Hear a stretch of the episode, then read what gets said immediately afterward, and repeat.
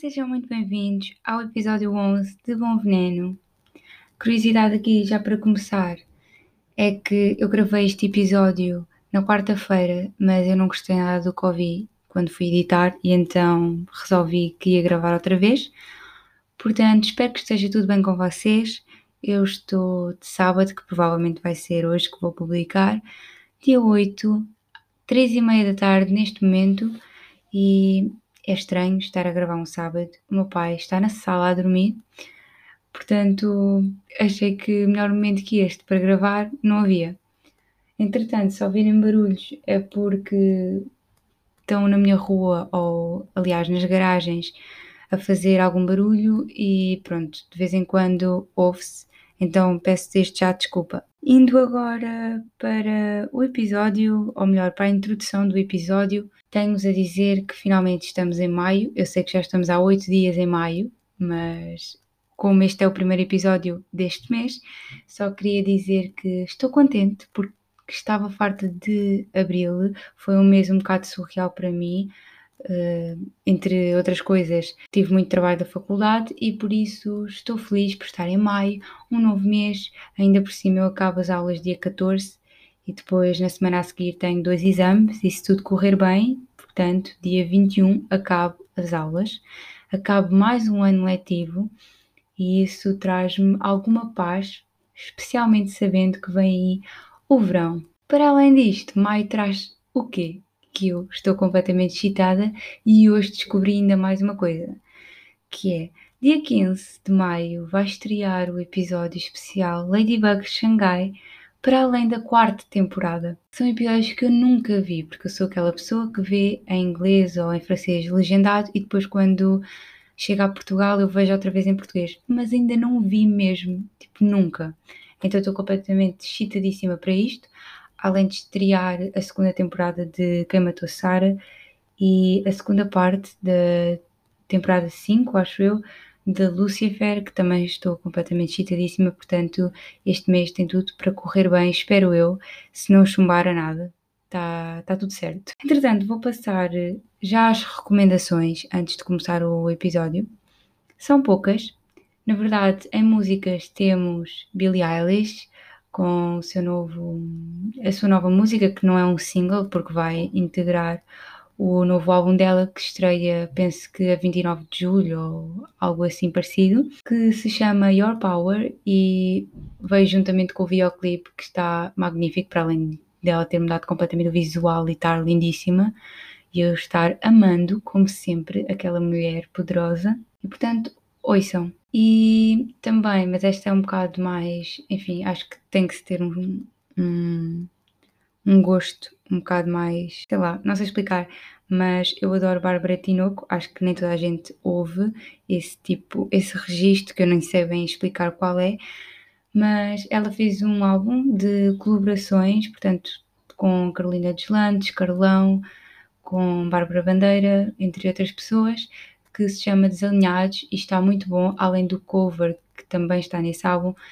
de Devia Ir, a música Devia Ir dos Wet Pet Gang, portanto eu aconselho muito porque está magnífico. Agora falando de filmes, obviamente o filme que eu fui ver ao cinema, sim eu fui ao cinema, finalmente, nunca tinha ido uh, depois do Covid começar e fui, não se pode comer, caso não saibam, tipo pipocas nem nada e tem que estar com a máscara durante o filme todo, mas foi muito bom. Fui ver o filme da Disney Raya e o Último Dragão, e para além dos gráficos estarem perfeitos, eu sinto que a Disney é daqueles filmes que eu vejo com mais clareza, que melhora a cada dia que passa, e as expressões faciais estão super realistas. Imaginem, tipo, antes era bem específico quando uma personagem hum, estava triste e era tipo uma expressão não muito realista e agora é tipo super realista, todos os detalhes, tipo o pormenor de levantar a sobrancelha e a boca, isso tudo, tipo, está perfeito, portanto dá logo outra cor ao filme.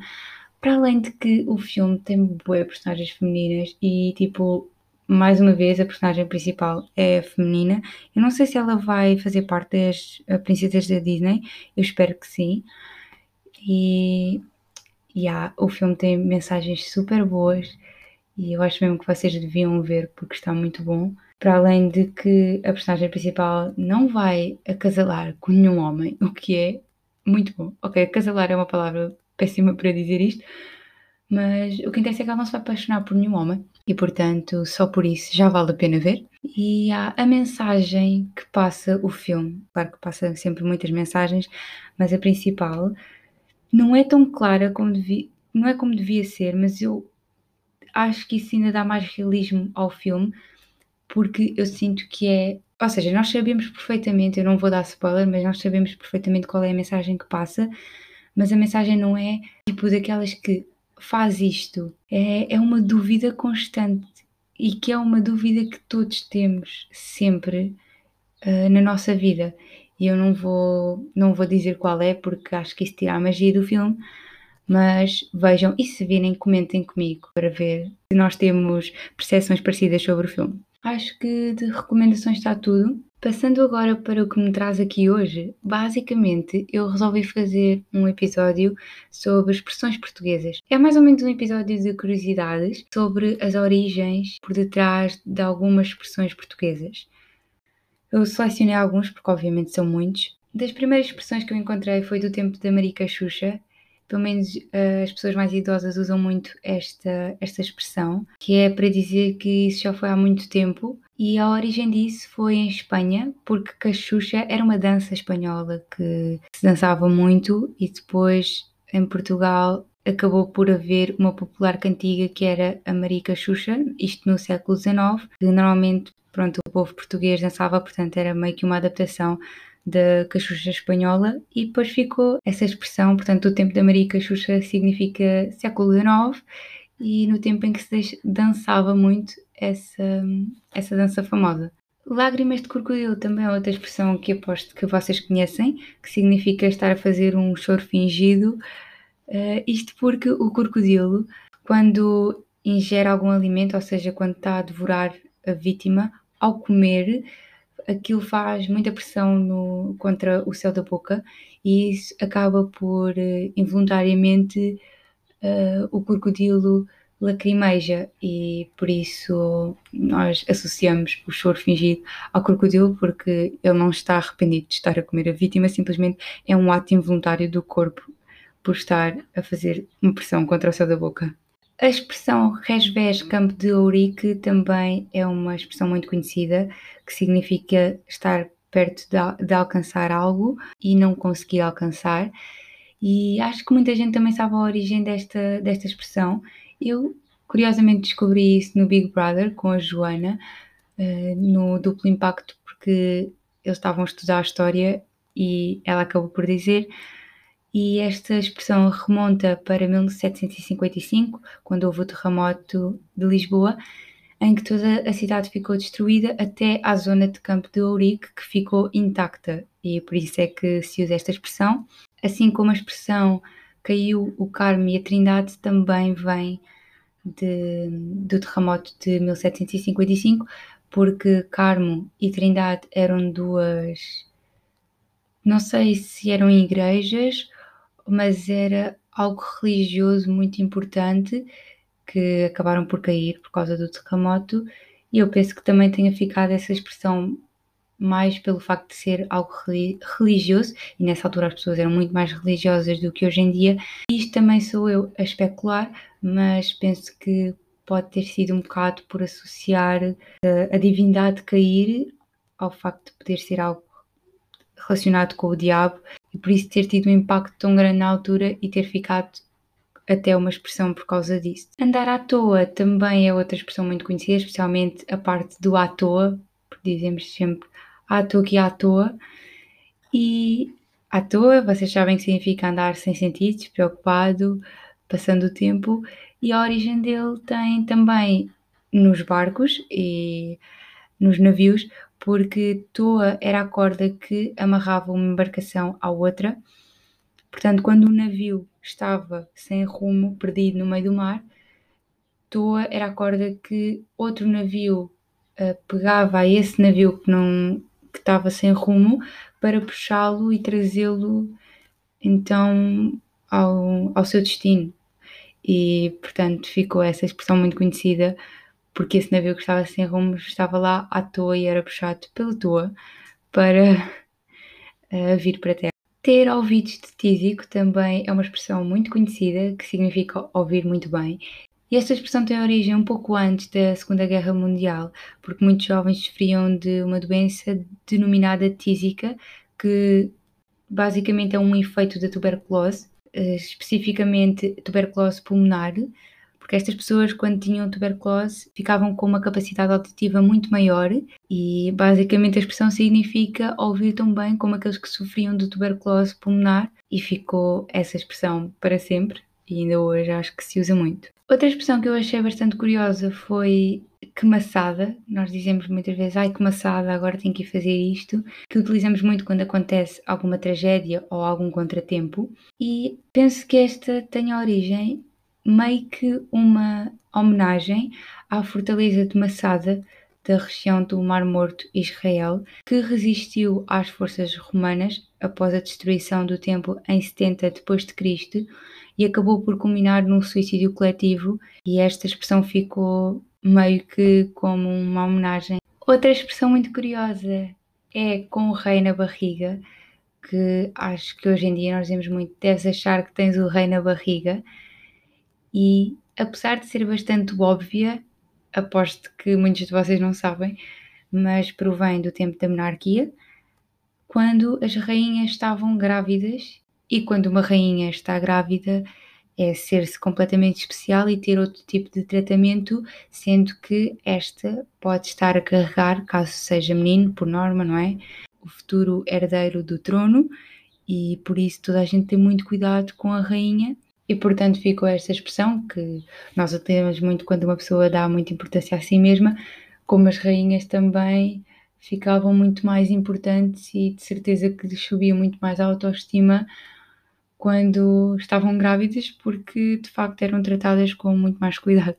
Outra expressão muito curiosa é o bicho de sete cabeças, que nós dizemos muito, estás a fazer disso um bicho de sete cabeças como se fosse uma coisa de outro mundo e tem origem na mitologia grega, mais precisamente na lenda de Hidra de Lerna, que era precisamente um monstro de sete cabeças que, ao serem cortadas, renasciam de novo. E curiosamente, este animal, segundo a mitologia grega, foi morto por Hércules. A expressão farinha do mesmo saco não tem muito que se lhe diga, é bastante óbvia e literal, porque tem origem nos homens que tratavam da farinha e a farinha era dividida, sendo que a farinha boa ia para um saco e a farinha má para outro, e, e pronto, uh, acabou por nascer daí essa expressão de que quando uma pessoa é má e a outra pessoa é má, é tudo farinha do mesmo saco, portanto, ou presta ou não presta. Outra expressão muito conhecida é salvo pelo Congo e foi das origens mais mórbidas que eu já ouvi. Atualmente, esta expressão significa basicamente escapar por pouco a algo e tem origem na Inglaterra porque antigamente não havia espaço para colocar todos os mortos, portanto, o que se fazia era tirar os que já estavam mortos há muito tempo do caixão e meter lá outro. E ao abrir esses caixões, às vezes eh, os coveiros reparavam que estava arranhado por dentro, ou seja, significava que a pessoa, quando foi enterrada, estava a ser enterrada viva e pronto, tinha ficado aflita e arranhado o, o caixão. Então tiveram a ideia de fechar os, ca os caixões com uma, uma corda amarrada ao pulso das pessoas que estavam supostamente mortas e ficava alguém de plantão durante algum tempo à espera que essa pessoa, eh, caso estivesse viva, mexesse o pulso e, portanto, esse, essa corda estava ligada a um sino que tocava e assim as pessoas já sabiam que as pessoas que tinham sido enterradas não estavam mesmo mortas e eram salvas pelo sino e ficou essa expressão. Outra expressão que eu achei super curioso é comer com os olhos, porque eu pensei que não tivesse nenhuma origem assim mais específica, que era apenas o facto de nós, quando olharmos, já temos vontade de comer e, e, pronto, era só isso. Mas não, porque na Roma Antiga havia uma cerimónia religiosa que consistia num banquete oferecido aos deuses em que ninguém tocava na comida, apenas olhavam e acabou por ficar essa, esse ditado. Um ditado que também achei imensa graça foi sem papas na língua, que toda a gente sabe que significa ser completamente honesto e dizer tudo na cara sem, sem ter problemas. E esta expressão vem de uma expressão, uma frase castelhana que dizia não ter pepitas na língua e pepitas é o diminutivo de papas, que são partículas que surgem na língua de algumas galinhas e é uma espécie de tumor que desobstrui o cacarejo e sem essas papas a língua fica completamente livre. Portanto, isso remete para a expressão que dizemos hoje em dia de ter a, a, língua livre e dizer tudo sem mais nem menos. Outra expressão que eu achei imensa piada quando li a origem é uma das expressões mais conhecidas portuguesas que é a Maria vai com as outras. A origem tem a ver com a Dona Maria I, que era mãe de Dom João VI, que enlouqueceu de um dia para o outro e, portanto, foi declarada incapaz de governar e afastada do trono e passou a viver um pouco isolada, mas acabava por sair para caminhar com algumas damas de companhia, nunca sozinha. E portanto o povo comentava muito: lá vai Dona Maria com as outras. Com o passar do tempo acabaram por tirar a Dona de Maria, porque já não se dirigia especificamente a Dona Maria, mas uma Maria qualquer, sendo que também faz todo sentido, porque Maria é um nome super vulgar e dos mais tugas de sempre. A fila indiana também é bastante óbvio. Nós ouvimos isto muito em criança, quando as pessoas nos dizem vá agora façam filinha indiana. E tem origem mesmo na forma como caminhavam os índios americanos e, e, pronto, é só essa a origem, mas acho que esta também muita gente sabia, eu já sabia, não foi por pesquisar e pronto. Não entender patavina foi outra expressão que ri imenso quando soube a origem significa não saber nada sobre determinado assunto ou não perceber nada do que a pessoa está a dizer. E historicamente, isto teve origem no Tito Livio, que era um homem que era natural de Patávio, que hoje é Pádua, na Itália. E ele tinha um latim horroroso e ninguém percebia o que ele dizia. E daí surgiu o patavinismo, que tem a ver com o facto de ele ser natural de Patávio, e originalmente significava não entender nada o título Livio e eu achei imensa piada porque eu imagino logo as pessoas na altura especificamente diziam que não entendiam Batavina porque não entendiam aquele homem em específico. E eu achei mesmo piada, tipo, coitado, porque ele acabou por ser um alvo de gozo tão grande ou de do facto das pessoas não entenderem, ser tão comentado que ficou até hoje a expressão. Mais uma curiosidade é o ditado amigo da onça, que é dizer que é um amigo falso ou hipócrita que faz-se amigo de todos ou que, que é amigo do nosso inimigo, às vezes é um bocado isso. E eu achei mesmo piada esta história, porque supostamente foi um caçador mentiroso que foi surpreendido por uma onça no meio do mato e não tinha nenhuma arma com ele e portanto ele começou a gritar e quando o homem, o caçador, gritou, o animal fugiu apavorado. E ele foi contar a alguém, e esse alguém não acreditou nele, porque obviamente achava que se isso acontecesse, ele ia ser devorado pela onça e nunca que a onça iria fugir dele. E o caçador, indignado, perguntou a essa pessoa que estava a duvidar dele se ele era amigo dele ou da onça. E eu ri-me imenso porque achei boa piada. E imaginei logo o gajo bem indignado a dizer então mas tu afinal és meu amigo ou és amigo da onça? Tipo, e eu não acredito que isto ficou uma expressão.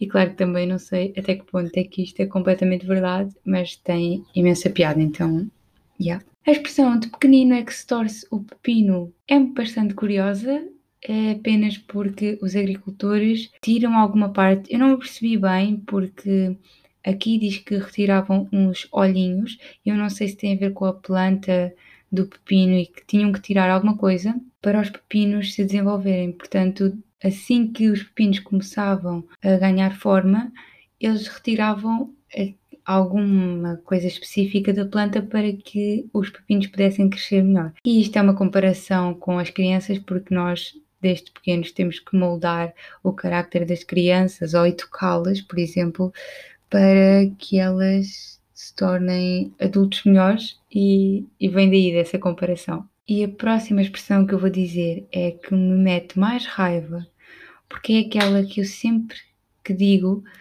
fico a pensar de onde é que isto vem e afinal não é, não tem nada a ver com o facto de vir de onde vem, mas sim porque não era suposto ser assim a expressão, mas com o passar do tempo as pessoas modificaram, que é cor de burro quando foge. Nunca percebi, eu nem sei bem porque é que nós dizemos isto, já nem sei em que contexto é que eu digo, mas sei que quando alguém diz, depois já ouvi dizer ah, a tão cor do burro quando foge não é nenhuma, é cinzento, porque o burro não muda a cor quando foge.